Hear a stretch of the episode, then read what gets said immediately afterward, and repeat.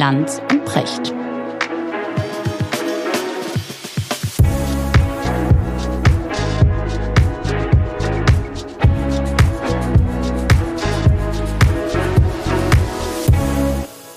Schönen guten Morgen, Richard. Guten Morgen, Markus.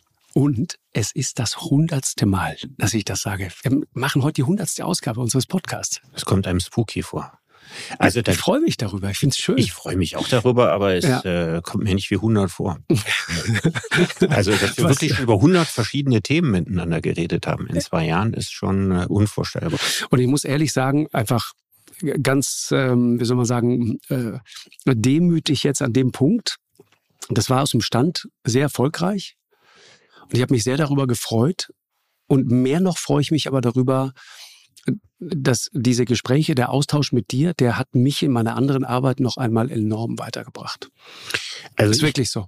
Also ich glaube, es gibt keinen Freund, den ich habe, mit dem ich sonst irgendwo zusammenkomme, um Bier zu trinken, mit dem ich mich in einer solchen Ausführlichkeit und in einer solchen genau. Frequenz genau. ja, mhm. ja, nicht nur über das Weltgeschehen unterhalte, sondern natürlich indirekt auch immer über die eigene Befindlichkeit. Mhm. Ja, also wir erörtern ja nicht nur Sachthemen, sondern das, was uns gerade wichtig ist, hängt natürlich auch immer mit, wie man sich gerade fühlt, Klar. was einen gerade gefangen nimmt und so weiter.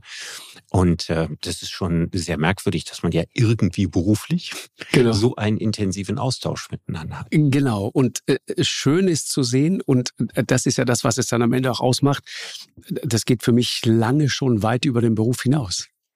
Ja, das ist, das fühlt sich ja nicht wie Beruf an, Gott sei Dank. ja, ne? Und fühlt sich auch nicht wie Arbeit an. Richtig. Na, ich glaube, dann würden wir mhm. sofort damit aufhören, wenn es sich wie Arbeit anfühlen genau. würde. Genau. Aber es wirklich, es, es bereichert tatsächlich mein Leben.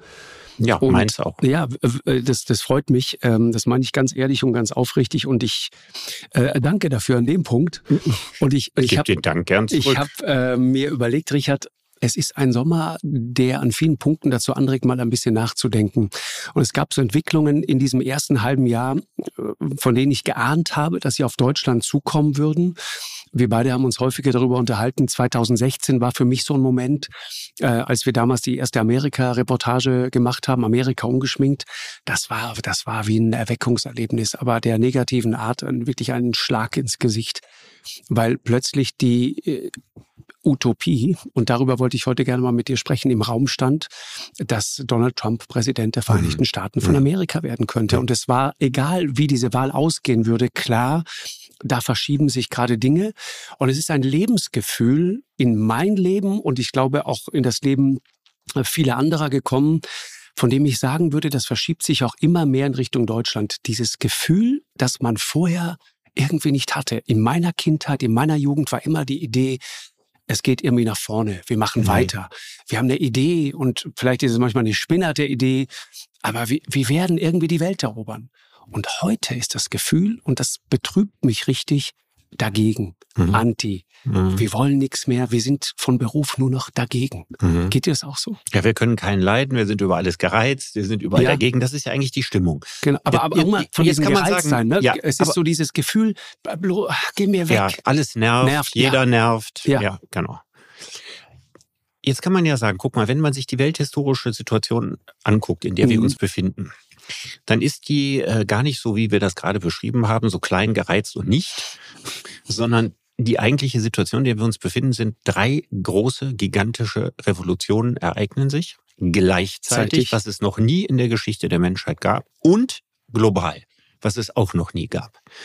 Das heißt also, wir haben äh, den Anfang der multipolaren Weltordnung durch den Aufstieg Asiens. Also das lange, stabile Gefüge der USA als Hegemonialmacht der Welt, das wird in den nächsten Jahrzehnten verloren gehen. Und davon merken wir jetzt schon ganz, ganz viel, dass das so ist.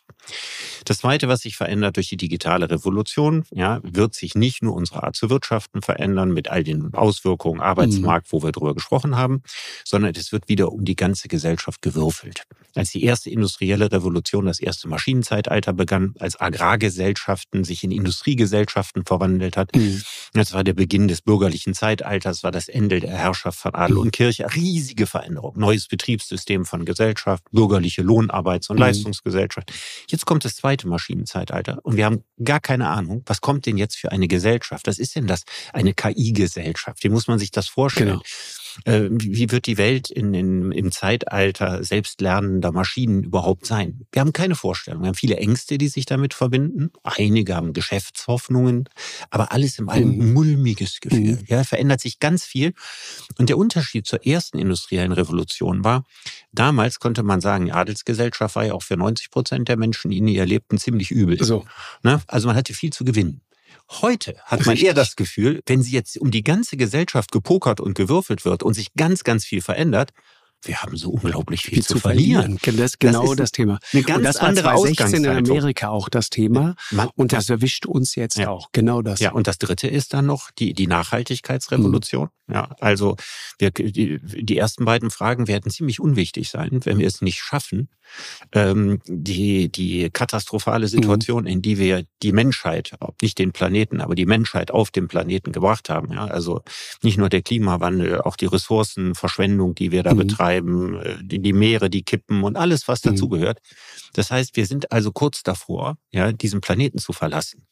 Es ist kein wirklich unwahrscheinliches Szenario zu mhm. sagen, in 150 Jahren kann auf der Erde, können Menschen nicht mehr unter normalen mhm. Bedingungen leben. Mhm. Das ist durchaus denkbar. Also wir könnten tatsächlich die letzte oder vorletzte Generation sein.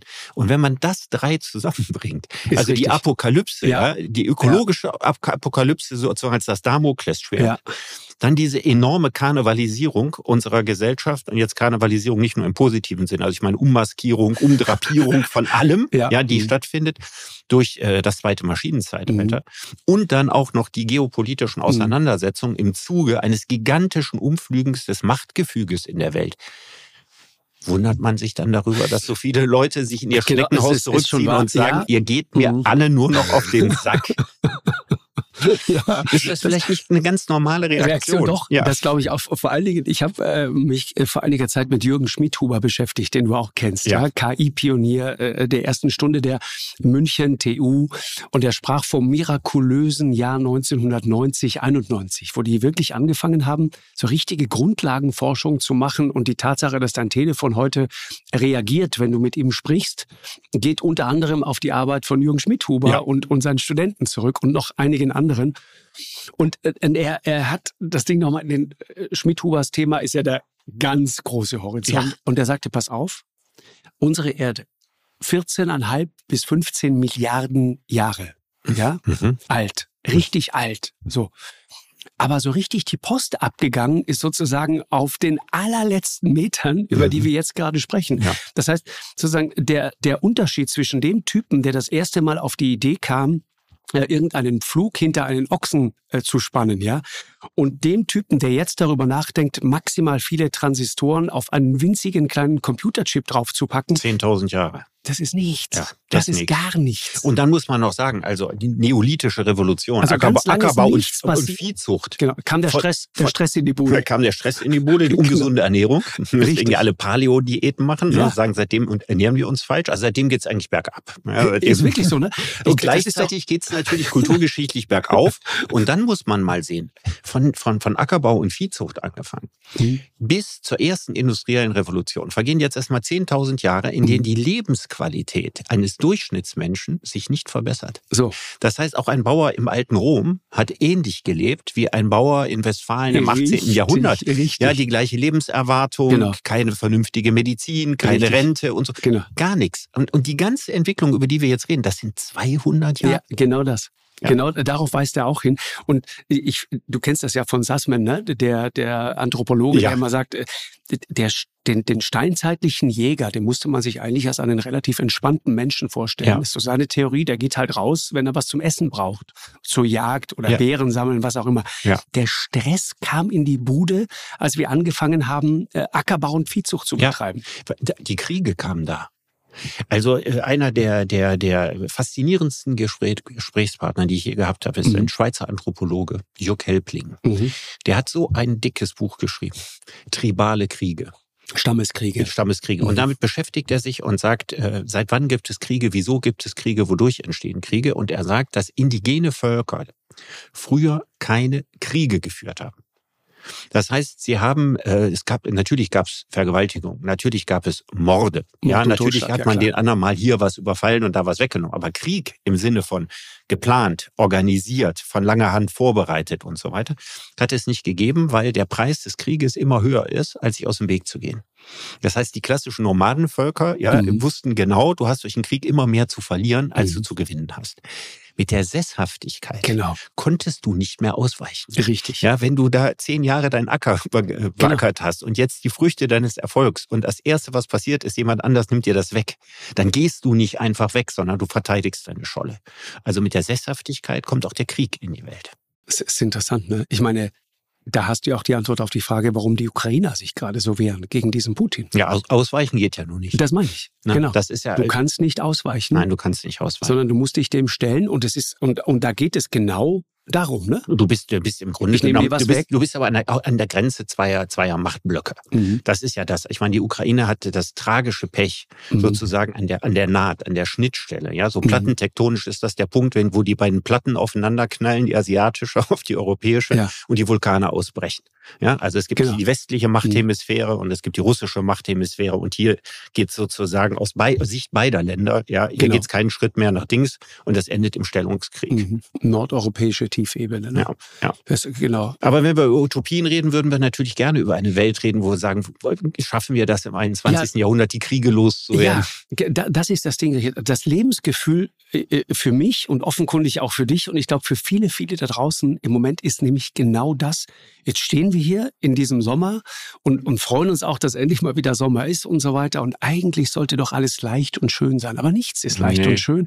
Und dann kriegst du mit, wie wir eigentlich alle nur noch die ganze Zeit, und das passiert eben auch politisch, erklären, was alles nicht geht. Und wir haben uns ja schon einige Male über die AfD unterhalten. Ja.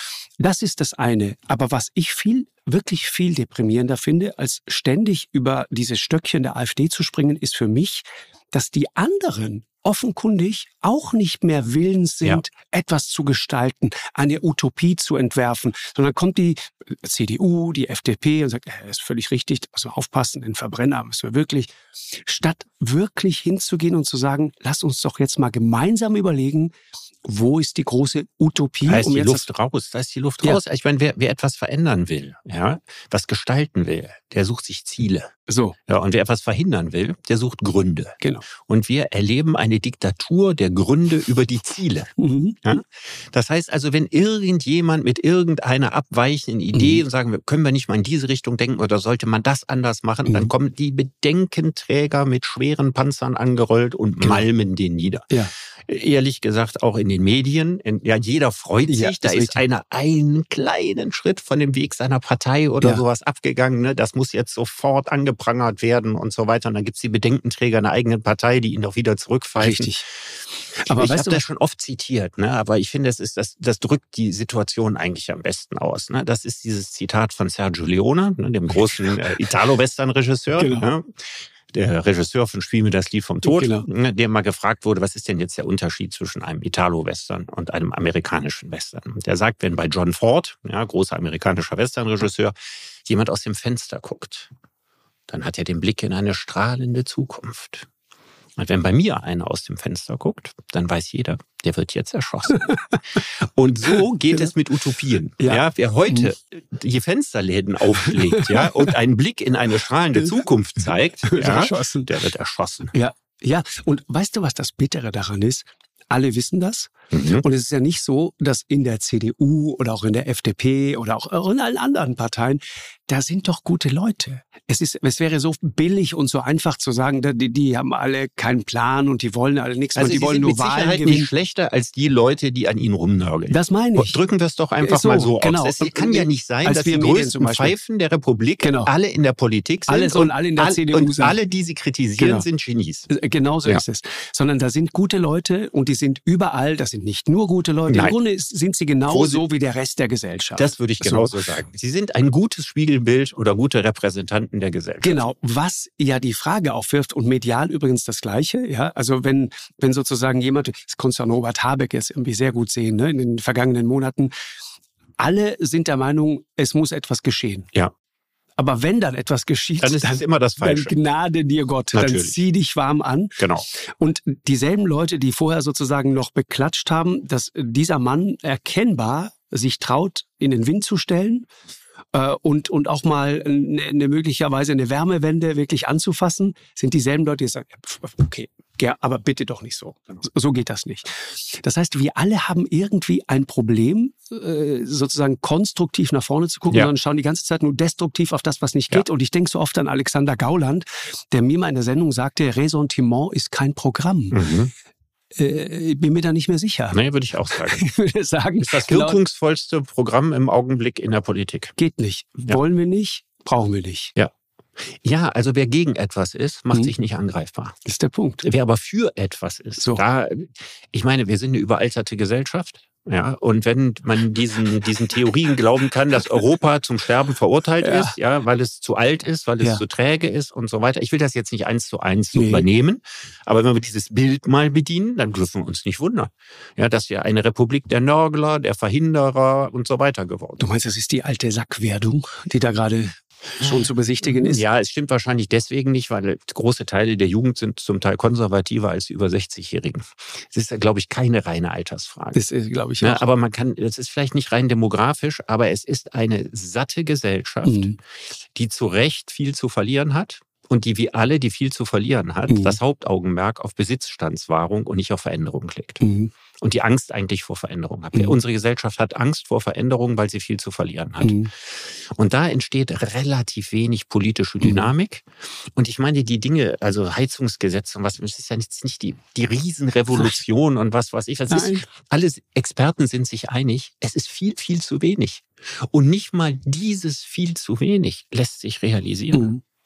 Mhm. Also das ist, ich, schon, ich hab, das ist schon neulich, eine implizite Utopiefeindlichkeit. Ja, ich habe mir neulich mal die Zahlen angeguckt. Weißt du, wann die skandinavischen Länder angefangen haben, wirklich systematisch auf Wärmepumpen ja, also umzusteigen? Ja, Dänemark vor zehn Jahren. Pass auf, noch früher, als Angela Merkel ins Amt kam. Mhm. 2005 mhm. ging es so richtig los. Mhm. Und seitdem immer weiter skaliert. Mhm. Und wenn du dir sozusagen die guten Geschichten mal anschaust, wir sind doch eigentlich eine Gesellschaft mit unglaublichen Chancen. Ich habe neulich eine, eine total beeindruckende Zahl gelesen. Die Durchschnitts, das Durchschnittsmädchen, das heute auf die Welt kommt in mhm. Deutschland, wird 84 Jahre alt. Mhm. Und nicht nur das, wir gewinnen jede Woche ein Wochenende Lebenserwartung mhm. dazu. Überleg mal, wann war das mal so in der Geschichte der Menschheit? Gab mal größere Sprünge, definitiv. Ja, aber noch nie wie heute. Also die Versprechen, die Versprechen der Zaubermedizin der Zukunft sind enorm. So. Ja. Und selbst wenn vieles am Ende Ankündigung bleibt, es mhm. sind große medizinische Fortschritte zu mhm. erwarten. Alles andere würde mich sehr überraschen, wenn genau. das nicht so wäre.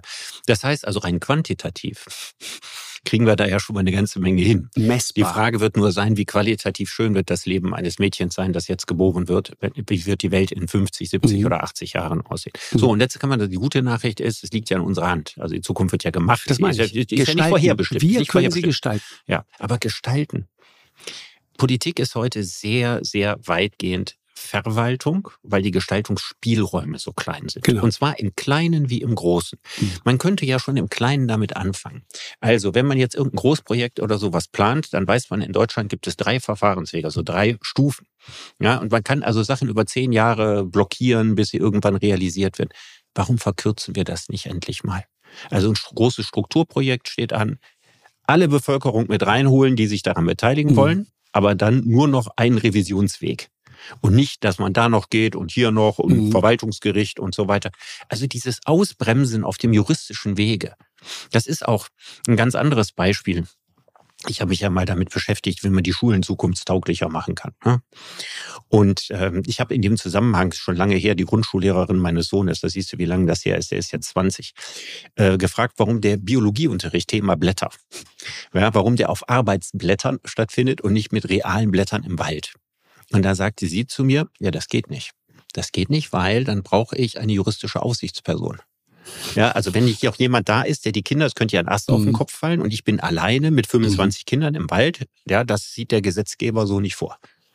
Und ich dachte, wenn schon auf so einer Mikroebene überhaupt keine Handlungsspielräume mal irgendetwas mhm. anders zu werden, das ist natürlich jetzt ein ganz kleines Beispiel. Ist schon klar. Aber das zieht sich natürlich bis in die ganz großen Dinge rein. Ich habe ein großes Beispiel für dich, Richard. Wenn du, äh, oder anders gefragt, brauchen wir sozusagen diesen, dieses Schock Schockerlebnis, das uns dann aufrüttelt, frage ich mich manchmal. So ähnlich wie es zum Beispiel für die Amerikaner war, als plötzlich Sputnik ja, im Weltraum der war. Der Sputnik-Schock. Ja. ja. Der berühmte Sputnik-Schock. Ja. Was dann dazu geführt hat, dass Kennedy sagte, okay, zum ja. Ende des Jahrzehnts sind wir auf dem Mond. Ja. Und alle haben gelacht, also wahrscheinlich mhm. äh, viele mhm. Bedenken auch mhm. hierzulande. Und am Ende hat es funktioniert. Am mhm. Ende standen Menschen auf dem Mond. Mhm. Aber wie kann das sein, dass äh, wesentliche Grundlagenforschung zum Thema KI, du hast Schmidt-Huber gerade mhm. erwähnt, im deutschsprachigen Raum geleistet wurde? Ja, und da so wenig Geschäftsmodelle raus entstanden sind. Mhm. Ja, warum gibt es nur zwei Länder in der Welt, die im Grunde genommen von ganz kleinen Nischen mal abgesehen den gesamten KI-Markt und so weiter beherrschen, die ganze Digitalisierung in der Hand mhm. haben? Das sind die USA und China. Warum ist Deutschland überhaupt kein ernstzunehmender Player in dieser ganzen Geschichte? Was ist da alles schiefgelaufen auf dem Weg dahin?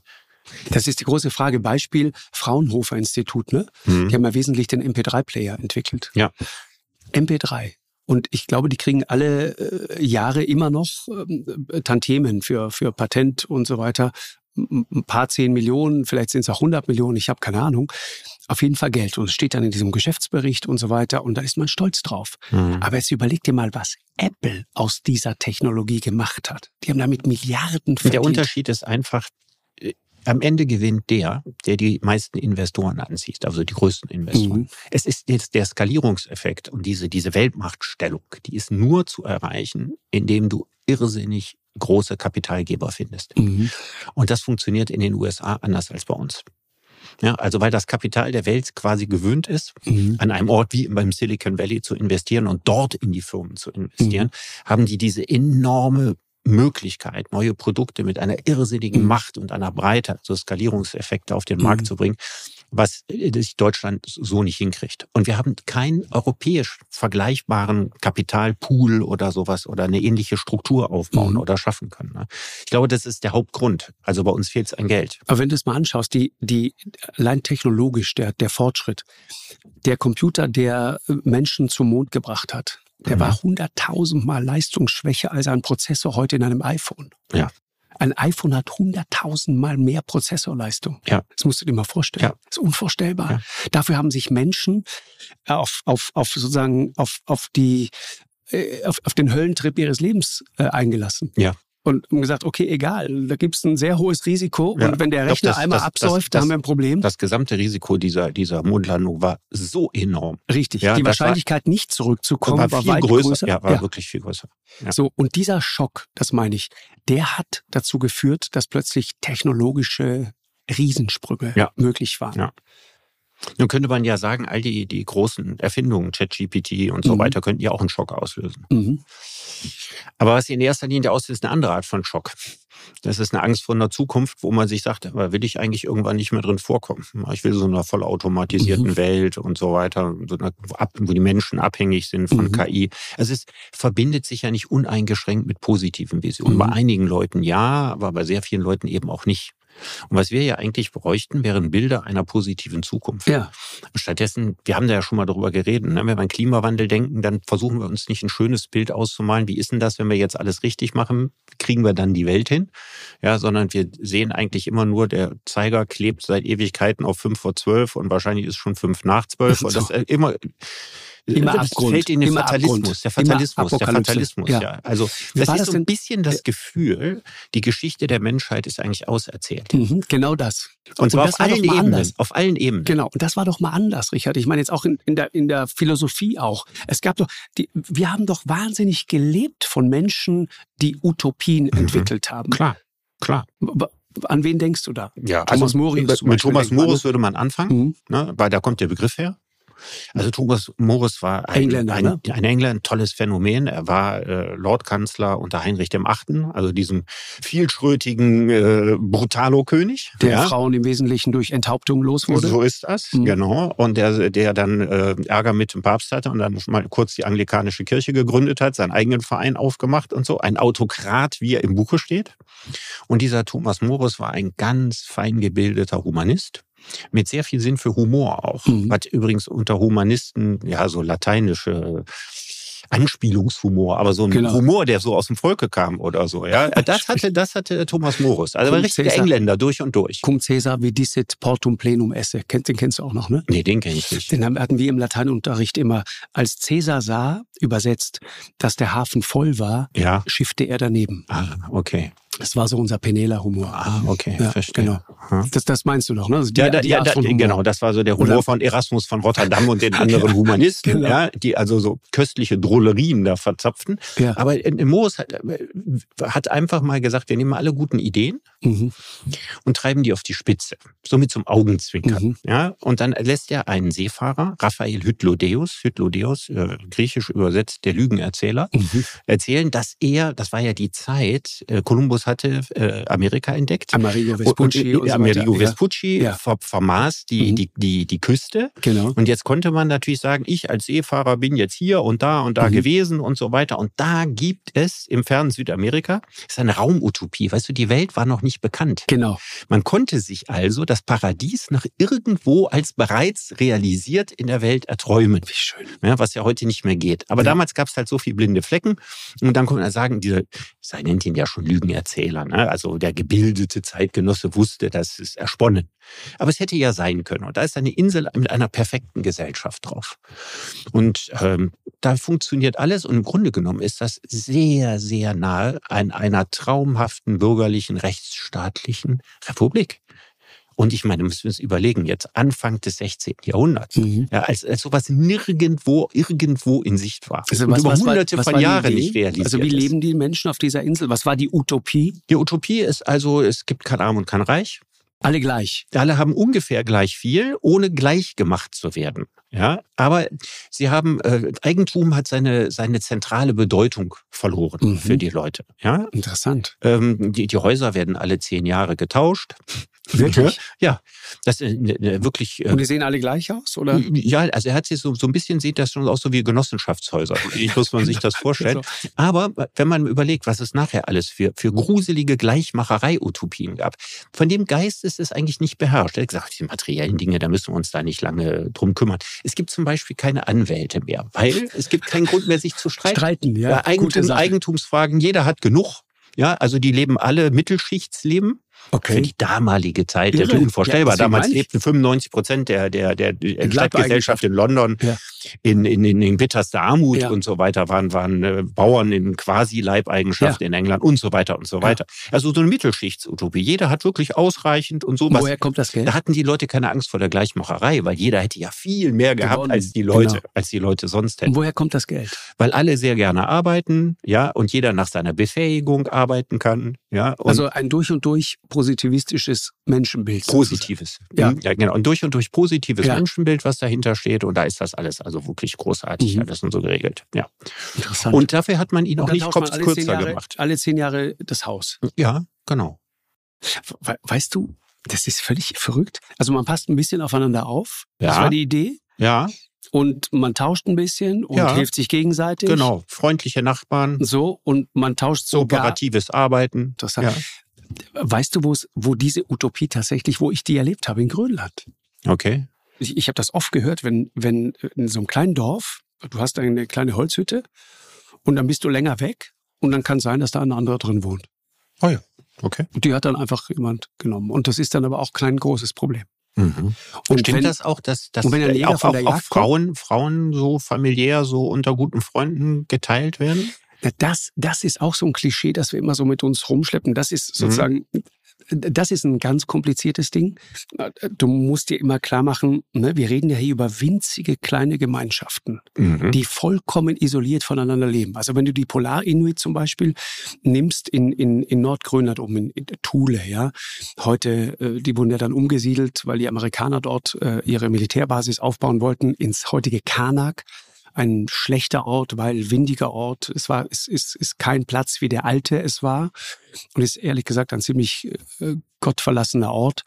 Da leben äh, 700, 800, 900 Menschen. Und ähm, wenn du dann so abgeschieden lebst, mhm. früher waren das ja noch viel, viel, viel, viel weniger dann ist natürlich die Frage, woher kommt das frische Blut irgendwann mhm. mal. Das heißt, wenn, wenn, wenn dann irgendwie der eine Jäger von weit, weit weg mhm. mal zu Besuch kam und mhm. so weiter, dann passierten da Dinge, aber das folgte ganz strengen Regeln. Das hatte nichts mit Sodom und Gomorra und irgendwelchen Orgien zu tun. Aber es so gab dafür Regeln. Es gab ganz klare also Codes. Regeln. Tabu, das Wort Tabu wurde dann auch eingesetzt. Codes, Tabus, Dinge, ja. die man nicht macht. Aber eben so auch Dinge, die man macht, die genau. nicht dem bürgerlichen Moralverständnis Richtig, von Ehehygiene genau. entsprechen. das ist schön ausgedrückt, ja. ja. Das, das Interessante ist, das merkst du bis heute, wenn du in, in Grönland auch in den kleinen Dörfern unterwegs bist, ist eher ein Matriarchat Patriarchat. Mhm. Es sind eher Frauen, die das Sagen mhm. haben. Die suchen, also wenn dann so ein attraktiver junger Mann wie du dann mhm. kommt in so ein kleines Dorf bis heute, würde ich sagen, da müsstest du damit rechnen, dass äh, die eine oder andere Frau dir sehr klar zu verstehen gibt, dich finde ich gut. Und wenn und es könnte passieren, dass, verstoße, es könnte passieren, dass ihr Mann daneben sitzt ja. und sagt, das ist kein Problem. Den finde ich in Ordnung. Genau der sieht mir ähnlich, der geht ja, und der geht immer. nicht. Ist ein netter Kerl. Ja, ja. Genau. Okay. Es ist sehr interessant, ja. das zu erleben. Das ist ja unter Utopisten immer ein großes Thema gewesen, wie die sexuelle Frage geregelt wird. Wusste ne? ich nicht. Ja, also mhm. weil es, es gibt ja am Anfang diese Raumutopien, ne? also mhm. wie Morus Utopia oder mhm. Tommaso Campanella, der Sonnenstaat. Mhm. Ja, da ist, da ist so ein riesen Architekturentwurf in so sieben Ringen. Ja, äh, äh, teilt sich die Stadt ein und das ist aber alles ziemlich so brutalo, so Jesuitenmäßig streng und so. Ja. Francis Bacon, ja, Nova okay. Atlantis, ja, okay. das ist so die, die, die Forschungsvision. Ne? Okay. Das ist das, wovon Peter Thiel im Silicon Valley träumt. Ja, eine eigene Insel, wo sich alles der Technik äh, ich glaube, da geht es vor allem um ein Steueroptimierungsmodell. Genau, ja. Da hat Bacon, ich. glaube ich, noch nicht drüber nachgedacht, aber da geht's, wird sozusagen dem technischen Fortschritt genau. alles unterworfen. Und das Finanzamt kommt nicht hin. Kommt nicht genau. hin. Na, am Anfang sind es die Raumutopien und ja. dann kommen irgendwann die Zeitutopien. Das mhm. heißt also, wenn klar ist, die Welt ist weitgehend bekannt und solche Inseln gibt's nicht und so, mhm. dann verlagere ich den idealen Staat in die Zukunft. Und äh, ich habe einmal schon mal davon gesprochen, aber es ist ein tolles Thema. Mhm. Also vor Marx ja. Ja, gab es äh, Charles Fourier. Mhm. Und äh, Charles Fourier hat sich ideale menschliche Gemeinschaften ausgedacht. Er hat also ähnlich versucht wie die Inuits mit neuen Normen, Codes und so weiter. Ohne Sodom und Gomorra, mhm. aber ohne die menschliche Natur in irgendeiner Form zu vergewaltigen, zu beeinträchtigen. Mhm. Wie könnten ideale Gemeinschaften aussehen? Weil der mhm. hatte die Theorie für die damalige Zeit revolutionär. Wir reden jetzt so von 1800, 1810, 1820. Mhm. Gesagt, das größte Problem ist doch letztlich, dass die Menschen in der bürgerlichen Gesellschaft ihre Triebe permanent unterdrücken müssen. Wir sind voller angestauter Leidenschaften, die wir nicht ausleben können. Und wenn der Mensch gegen seine Leidenschaften lebt, lebt er gegen seine Natur. Du lebst ja? ein falsches Leben. Du lebst ein falsches Leben. Und was wirst du? Eifersüchtig, neidisch, ekliger Charakter. Ja, ja. um das zu verhindern, wenn jeder seine Leidenschaften so ausleben könnte, wie es ihm entspricht, mhm. dann wird der Deal ja aufgehen. Sicher. Also hat er mhm. sich überlegt, okay, ähm, aus dem griechischen Wort Phalanx, Schlachtreihe, ne, Geschlossenheit, und aus dem Gedanken des Klosters, ja, hermetisch abgeriegelte Anlage, wo man miteinander klarkommen muss, entstehen die Phalansterien. Das ist ein Kunstwort. Mhm. Also aus Monasterie ja, und aus Phalanx. Mhm. Das heißt, wo alle sozusagen aus dem gleichen Interesse, also Kommune, quasi. Genau. Ne? Und da werden die Leidenschaften so geregelt, dass also prinzipiell es gibt keine äh, bürgerliche Ehe in dem Sinne. Es gibt eheähnliche Gemeinschaften und der Status wird signalisiert. Das heißt also, du hast den Status, ich bin auf der Suche, ja, und jedem Abenteuer zugetan. Du okay. hast den Status, äh, ich bin gerade Mutter und muss mich in erster Linie um meine Kinder kümmern. Ja, äh, und, und so gibt es sozusagen für jeden Status, eben du bist ein Code, so dass man weiß, dass Gleichgesinnte sich problemlos irgendwie treffen können. Also es ist im Grunde genommen Tinder ohne Digitalisierung. Mhm. Einfach damit. Tinder ohne Smartphone. Ohne Smartphone, ja. genau. Ja. Und sich also vorgestellt, dass das irgendwie so funktioniert. Und auch arbeiten jeder nach seiner Neigung und zusammen und so weiter. Und dann hat er sich gedacht, das müsste man machen, so um mal so 1000, 1500 Leute in so eine Gemeinschaft. Und das wäre so überzeugend, da würden sich alle anderen von überzeugen lassen und irgendwann würde ganz Frankreich mhm. und die ganze Welt aus Phalansterien bestehen und mhm. es gäbe keine Kriege mehr gegeneinander, weil es gibt nichts, was man erobern mhm. will. Jeder ist zufrieden mit dem, was er hat. Diese Phalansterien sehen pompös aus. Die sehen also jetzt nicht so, Morus sieht so bürgerlich aus, äh, Genossenschaftshäuser. Bei ihm, die Phalansterien, hat er sich da was aufgemalt. Das sieht so aus wie im Jesuitenstaat in Paraguay. Also richtig so schnörkelige Barock, ein bisschen, mhm. so ein klein Versailles für jedermann. Auch Reichtum. Du kannst so viel äh, anhäufen, wie du willst. Besitzen darfst du, wie so viel du willst, mhm. aber du kannst nicht ausbeuten. Okay. Ja, das heißt also, es gehört schon alles der Genossenschaft. Das ist ja die Marx-Idee eigentlich. Das war ne? Marx dasselbe. Marx hatte null Problem mit Besitz und Eigentum. Ja, also äh, er selber war, äh, hat gerne eine teure Flasche Wein getrunken mhm. und wenn er, wenn er, wenn er äh, nicht abhängig gewesen wäre von, von Engels, er selber hatte ja eigentlich fast kein Geld verdient, der hätte prunkvoll gelebt.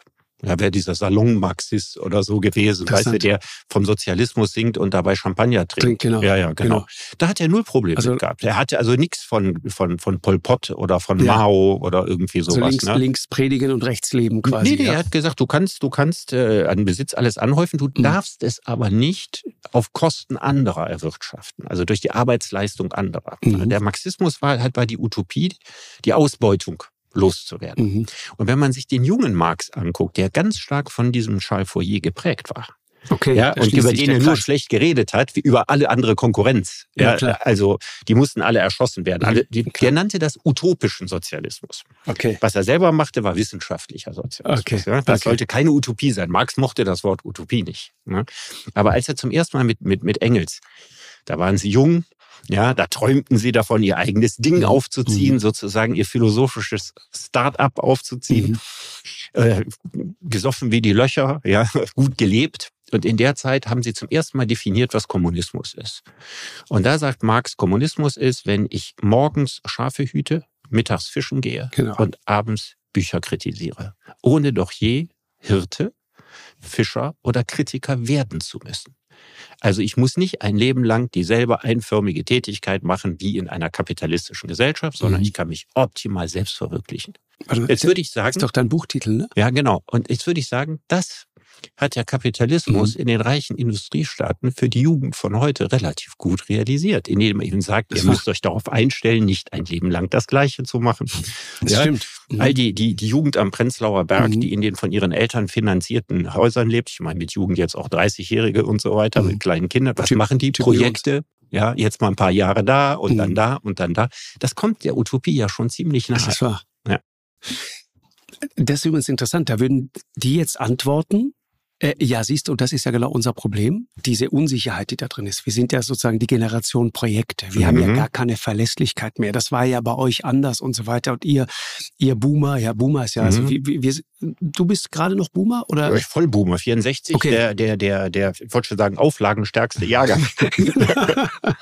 Wirklich, ja. ne? Ja, ja, keine, kein 64 Jahrgang. war der absolute, das absolute wie, wie viele Highlight. von euch gibt es? Also weiß ich oder nicht, gab es? Ich weiß es nicht, aber wir waren über zu viel. Vielleicht ich war mit 45 Kindern im ersten Schuljahr. Ich finde, heute in der hundertsten Ausgabe kann Lukas mal netterweise einen kleinen Faktencheck für uns nebenbei machen, Lukas. Ja. Äh, guck mal, wie viel äh, Prechts da draußen rumlaufen genau. müssten ungefähr. Ja. Genau. Also der auflagenstärkste Jahrgang, das wart ihr, ja? Ja, ja genau. Äh, ich, ich bin, glaube ich, gerade schon offiziell raus. Du bist der Anfang des Pillenknicks. Ja, der kam danach. so fühle ich mich auch manchmal. Ja, genau. Der Anfang des Pillenknicks. Ja. Gut, jetzt muss man sagen, ich hatte diese Verzögerung ja durch, durch meine Jugend in den Südtiroler Bergen. Natürlich. Bis das bei uns ankam, das hat noch ein bisschen gedauert. Wobei mein Vater, die waren 14 Kinder zu Hause. Mhm. 14 Kinder. Du beschreibst Südtirol wie den Mezzogiorno.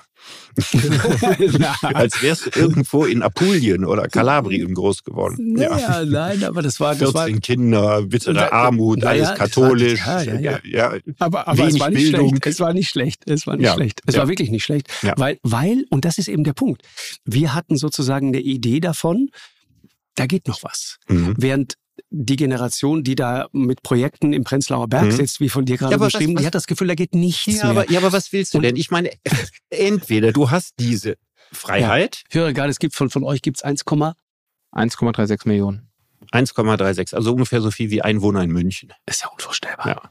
Wahnsinn. Also München hat nur ihr voll gemacht. Genau. Also wenn man alle in meinem Alter nehmen so. würde, wäre München komplett gefüllt. Ja. Darunter mit Rainer Langhans, Kommune 1. Ja.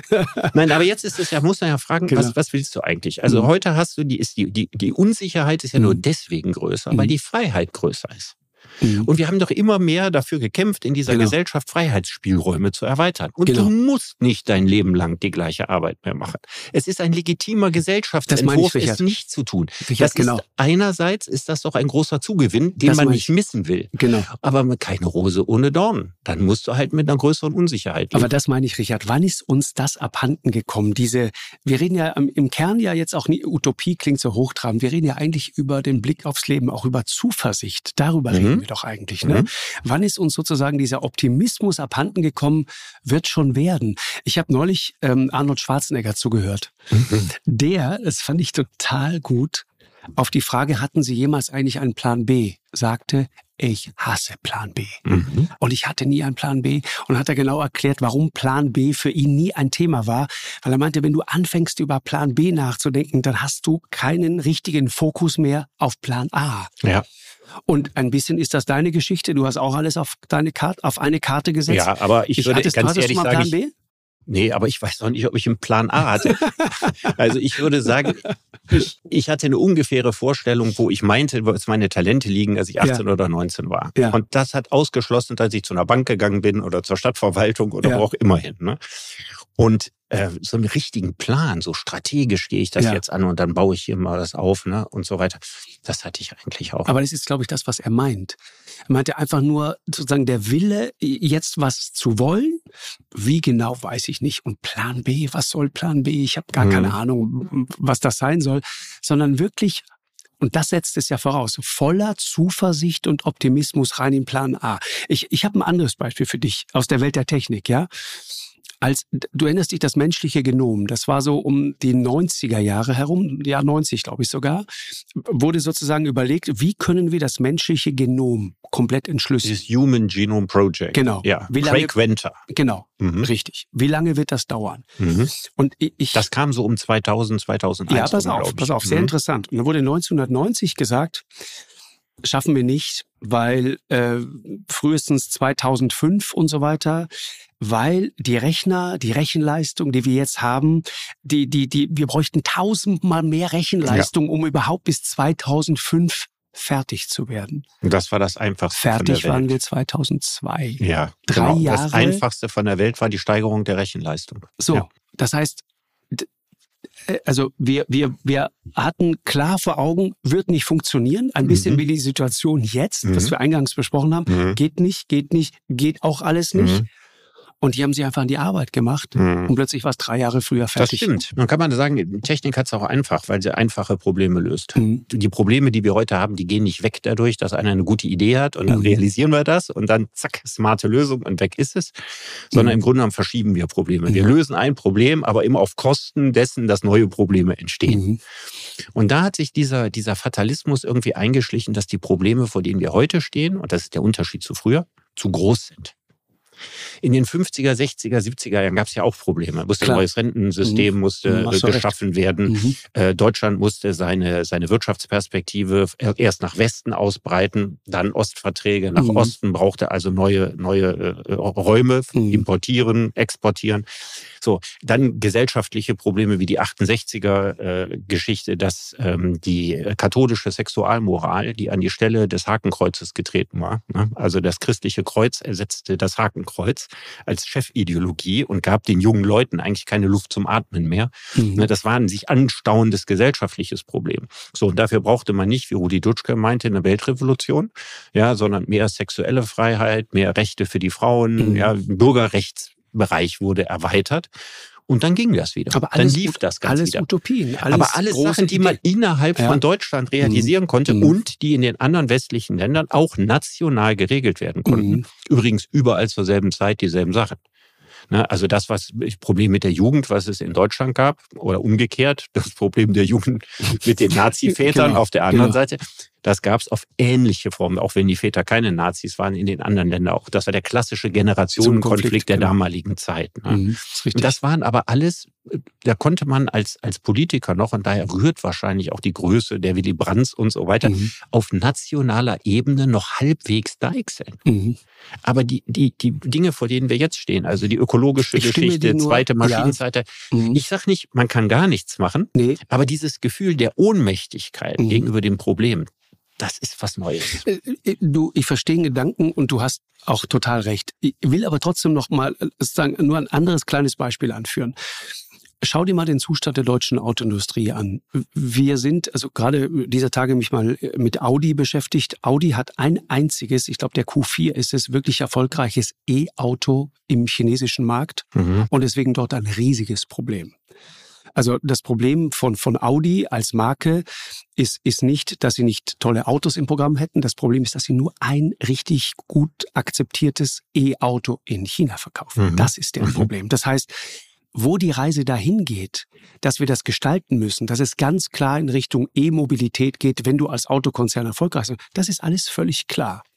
Mir fällt dann immer Henry Ford ein. Ja. Henry Ford, das legendäre Modell T. Ja, der T-Ford. Genau. Ja. Das erste Auto, das vom Fließband gekommen ja. ist. Das Vorgängermodell, ich habe mir das mal angesehen, das Modell S, glaube ich. Ja. Lustigerweise Model S, ne? denkst an Tesla. Das Modell S war kein anderes Auto. Es war das exakt gleiche Auto. Ja. Der einzige Unterschied war, das Modell T, also das Nachfolger, baust am, du plötzlich am, am Fließband. Und mhm. plötzlich senkst du den Preis von, ich glaube, 700 oder 800 Dollar. Was damals viel, viel mehr viel war. Mehr, genau, ja, ja. runter auf 350. Ja, genau. Also halbiert. Das war der Erfolg. Das ja. war die Vision. Das war das ganze Ding. Mhm. Und wenn du dir jetzt mal überlegst, welche Diskussionen wir Aber führen, wir können, welche Beharrungskräfte da sind ja. und sagen, immer weitermachen, weiter, bloß nicht Aber in die neue mal, Technologie. Wenn wir über Utopien reden und Automobilindustrie, ja. ne, was ist denn eigentlich die Utopie? Dass wir in der Lage sind, E-Autos eines Tages so günstig zu bauen, eines schnellen Tages wie die Chinesen jetzt? Ich würde sagen, erstmal oder, ist das, oder, ist das die oder besteht die Utopie, die Automobilindustrie nicht mehr zu subventionieren und etwas anderes zu finden, was an die Stelle des Autos tritt. Denn beim Bergbau haben wir viel, viel mhm. zu lange. Ich meine, man darf sich gar nicht vorstellen, was mhm. da alles an Geld reingegangen ist. Mhm. Das hätten wir damals mal alles schön in die erneuerbaren Energien stecken das sollen. Stimmt. Also die Frage ist, mhm. ja, ähm, versuchen wir hier einen toten Gaul durchs Ziel zu reiten? Müssten wir nicht rechtzeitig sozusagen mhm. fragen, was wird denn, ja, wenn die Zeit des, äh, des, des deutschen Automobils möglicherweise vorbei ist, was wird denn dann das, die neue Schlüsselindustrie aus Deutschland genau, sein? Und was weniger, können wir jetzt aufbauen? Genau, nichts weniger als das steht gerade zur Debatte. Ich würde sagen, dass das zur Debatte steht, weil ja. ich meine, die Vorstellung, dass wir in China 40 Prozent der Autos verkaufen wir in mhm. China, genau. nicht mehr konkurrenzfähig sind und dass die Chinesen mit sehr, sehr günstig produzierten und sehr guten mhm. E-Autos den Weltmarkt überschwemmen. Mhm. Das ist ja nur nicht irgendwas, mhm. was man böse äh, irgendwo dran malt, sondern etwas, was ganz unmittelbar vor der Haustür steht. Mhm. BYD hat gerade die Marktführerschaft von VW insgesamt ja. übernommen. In, also in, in, sag mir einen guten Grund, warum es in zehn Jahren hm. noch eine deutsche Automobilindustrie, die international konkurrenzfähig ist, geben sollte. Naja, ich, also das meine ich doch. Also wir, wir leisten uns dann ständig so abseitige Debatten. Ja, wir, wir, wir pumpen das dann auf zu einem Riesending, zu einer Glaubensfrage, ob wir jetzt äh, elektrisch oder mit Verbrenner fahren und sehen aber dabei zu, wie woanders diese Zukunft einfach schlicht und ergreifend gestaltet wird. Ja. Die wird einfach gelebt, gemacht die leisten sich nicht 20.000 Schleifen extra, um nochmal darüber zu diskutieren, warum dann doch der Verbrenner das coole Ding ist. Mhm. Das kann man alles betrauern und es ist mhm. auch alles nicht schön, wenn da die jetzt so eine super ausgereifte Technologie die Deutschen zu Ende hängen geht. aus emotional nachvollziehbaren Gründen an mhm. ihrer glorreichen Vergangenheit. Ja, das, ja? Also das ist aber die Vergangenheit. Ich meine damit die Vergangenheit seit den 50er Jahren, also ja. die Wirtschaftswunder, ja. Vergangenheit und so weiter, das Zeitalter des deutschen Ingenieurs. Ja, wir waren dann nicht mehr militärisch die, die große mhm. Macht, aber wir wurden wirtschaftlich in kürzester Zeit eine Weltmacht. Weltmacht ja. Und deswegen ist, ist das Auto ist der, der Mythos mhm. der Deutschen seit 45. Ja, und deswegen macht sich daran auch so viel fest. Richtig. Und du kannst daran so viel äh, ablesen, auch über dieses, ja. diese Beharrungskräfte, ne, die es da immer weiter gibt. Und äh, abschließend gefragt, Richard, ich meine, du tauschst dich ja nun auch viel aus mit, mit Leuten aus der Wirtschaft und so weiter. Ähm, äh, hast du das Gefühl, dass, dass dieses neue, andere Denken, das wir jetzt dringend brauchen. Mhm. Dieses, dieses wieder Verliebtsein ins Gelingen mhm. und ins Gestalten. Mhm. Dass das langsam sozusagen sich auch gesellschaftlich wirklich Bahn bricht. Oder, oder, oder werden wir noch in zehn Jahren Verbrenner erhalten, plakatieren? Tja. Ohne dass ich was gegen den Verbrenner habe. ich sage nur. Du hast, du hast jetzt eigentlich eine listige Frage gestellt, weil erst hast du gesagt, äh, viele Kontakte in die Wirtschaft. Ja. Was die Wirtschaft anbelangt, würde ich sagen, es gibt natürlich beides. Ne? Es gibt äh, große Firmen, Lobbys und Bremser. Mhm. mhm. Aber es gibt auf der anderen Seite, gerade durch die Kreativität des Mittelstandes, die ja nicht über Nacht verloren gegangen ist, die ja immer noch da, da ist, all die Hidden Champions, die wir haben und so weiter. Also diesen Optimismus und diesen Aufbruchsgeist, mhm. den haben wir in unserer Mittelstandskultur, auch bei einigen wenigen größeren Unternehmen haben wir das. Wir haben ihn viel, viel weniger in der Politik. Und das liegt daran, dass die Politik das gebranntere Kind ist. Aus den Gründen, die ich vorhin genannt habe. Mhm. Wenn du, wenn du als Visionär auftrittst, wenn du eine Firma führst, passiert dir nichts. Dann werden die Leute im Zweifelsfall sagen, hier, da haben wir doch mal, wir haben doch auch Visionäre mhm. und so weiter. Aber eben als Politiker bedeutet Visionär mhm. zu sein, Dinge anders zu sehen, als sie bislang mehrheitlich gesehen wurden. Und auf der Ebene ist der Angststillstand riesengroß. Mhm. Der ist nicht in der Wirtschaft so groß, er ist in der Politik so groß. Und die spannende Frage wäre, und das würde ich dich ja gern mal fragen, ja, wenn ein Ruck durch die Politik gehen muss, ja, im Hinblick an mehr an sich mhm. zu glauben, mehr zu wagen und mhm. was weiß ich was. Was glaubst du, könnte man tun? Oder welche konstruktive Rolle könnten die Medien spielen? Weil das spielt natürlich eine Rolle, ne? die Angst von Medien mhm. angefeindet zu werden. Klar.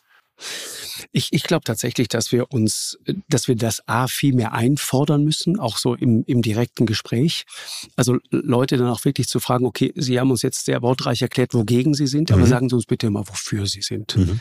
Äh, das versuche ich auch immer wieder und das Könnt ist ihr nicht mal nicht probeweise so in der Sendung machen, eine reine Wofür-Sendung, wo das Wort nicht ja, nicht fallen nicht, darf? Nicht, äh, so, genau. Und, und das andere ist natürlich, äh, ich glaube schon, dass, dass wir einfach hart dran arbeiten müssen, ähm, sozusagen dieses, dieses Ressentiment nicht zum Programm werden zu lassen. Ja, das mhm. ist von politischer Seite die Aufgabe und unsere Aufgabe ist es, äh, und darum bemühe ich mich zumindest immer nach, nach, nach dem, was ich darunter verstehe, äh, das immer wieder zu entschlüsseln und zu dekodieren und sozusagen in dem Punkt die, die, die Floskel und die Stanze einfach äh, einzutreten, weil man nicht durchgehen lassen kann, dass Leute mit solchen Allgemeinplätzen dann einfach so davonkommen, sondern mhm. mit die sagen, pass auf, sag doch mal konkret, was du meinst. Ganz genau, was ist deine Quelle und wo willst du eigentlich hin? Und wenn man, wenn wir das systematisch machen, dann habe ich schon das Gefühl, dann, dann bewegt sich da auch immer mal was. Und hast du, ich habe ja häufig äh, dieses Gefühl, wir hatten jetzt einige Jahre, die für die Utopie gar nicht so schlecht waren. Ne? Mhm, wir haben ja genau. in Lüneburg äh, manchmal im Jahres-, manchmal Zweijahresrhythmus Utopiekonferenzen äh, äh, gemacht. Und es ist interessant, wie viele Leute mit interessanten Ideen für die Zukunft kommen. Natürlich ist vieles unausgegoren, aber am Ende, ja, und sei es ein homöopathischer Teil, der von dieser Idee, der kann immer noch die halbe Welt mhm. verändern. Mhm. Das geht genau. natürlich oft nicht so einfach, wie sich die Urheber von Utopien das vorstellen. Viele wissen das ja auch. Ja, aber ein, ein richtig guter, starker Gedanke, wenn der sich auch nur zu zehn Prozent am Ende realisiert, kann mhm. sehr viel gewonnen sein. Richtig. Und ich habe jetzt leider äh, seit dem russischen Überfall auf die Ukraine so das Gefühl, wir kommen in so eine Restaurationszeit mhm. rein. So eine ganz schlechte Zeit für Utopien. Ne, dass so die Gespenster von früher kommen zurück, Territorialkriege genau. und so alles Sachen, wo wir gesagt haben, die haben nun wirklich im Global Village Inflation. des 21. Inflation Jahrhunderts ist völlig dachten retro. wir auch. Der, ja, das war, retro. Also, ja, ja genau. also Kriege gehören nicht mehr in unsere Welt, genau. Inflation mhm. darf nicht mehr in unsere mhm. Welt gehören. Auch viele andere Sachen, dass man also mit dem billigen Ressentiment noch mhm. punktet und so weiter, kann also einer aufgeklärten Gesellschaft nicht mehr gehen. Plötzlich das Gefühl, so alles geht so zurückwärts. Ja, und wie fängt man das ab? Mhm. Ja, und Vielleicht, kriegt Richard, den Schwung wieder in die mhm. andere Richtung rein. Vielleicht letzter Gedanke ist es die Idee dieses Sozialexperiments, das irgendwann mal in London gegeben hat.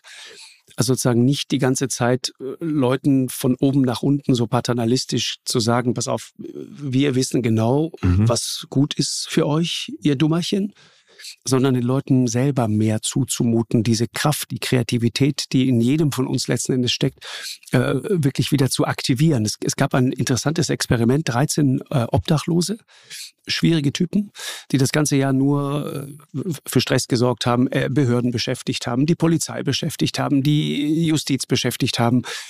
Man hat mal ausgerechnet, dies, allein diese 13 Leute haben den Staat damals an die 400.000, 450.000 Pfund pro Jahr mhm. gekostet. Mhm. Und dann radikaler Schnitt, sagen wir, pass auf, wir geben euch jetzt einfach 3.000 Pfund, jedem mhm. von euch, mhm. stellen wir euch zur Verfügung macht damit, was immer ihr wollt und alles andere stellen wir ein. Wir kümmern uns darum nicht mhm. mehr quasi bedingungsloses Grundeinkommen. Mhm. Das große überraschende Ergebnis ist, dass das funktioniert hat mhm. für einen großen Teil von diesen Leuten, die dann wieder anfingen, ihre Familien zu besuchen, die anfingen plötzlich wieder in eine Arbeit zu kommen, die interessanterweise mit diesen 3000 äh, Pfund, die sie dann zur Verfügung hat, noch sehr, sehr sparsam umgegangen sind. Ne? Wenn du auf der Straße lebst, dann weißt du, wo du Geld sparen kannst und überlegst dir ganz genau, wofür du Geld ausgibst und wofür nicht. Also die Lehre daraus, das klingt wie so ein, so ein, so ein schönes äh, romantisches Experiment und am Ende sind alle glücklich. Aber die Lehre daraus ist, ich glaube, wir sollten manchmal ein bisschen mehr uns gegenseitig, also auch die Politik ihren Bürgern mhm. vertrauen. Vertrauen. Jetzt könnte man ja auch noch zweites, äh, ein Deutschland ein originelles Gedankenexperiment sagen und sagen, das Parlament in Deutschland verpflichtet sich dazu, ein halbes Jahr lang kein Nicht zu gebrauchen. Ja, also dem politischen Gegner nicht zu sagen, was er nicht tun soll, mhm. sondern quasi nur positive Aussagen darüber, was man will, zu machen. Dann wird es für die AfD eng. Das vielleicht ist die einzige Möglichkeit, die Partei noch zu entzaubern. Möglicherweise, ja. Gut, guter Gedanke. Mhm. Vielleicht können wir uns auf sowas mal einigen. Ich schlag's demnächst mal vor, Richard. Mach das. Ja. ja. Dank dir sehr. Ich dir auch. 100. Ausgabe. Vielen Dank bis hierhin. Ja, bis hierhin. Und auf 100 weitere. Ja, gerne. Danke dir. Ciao. Eine Produktion von M hoch 2 und Podstars bei OMR im Auftrag des ZDF.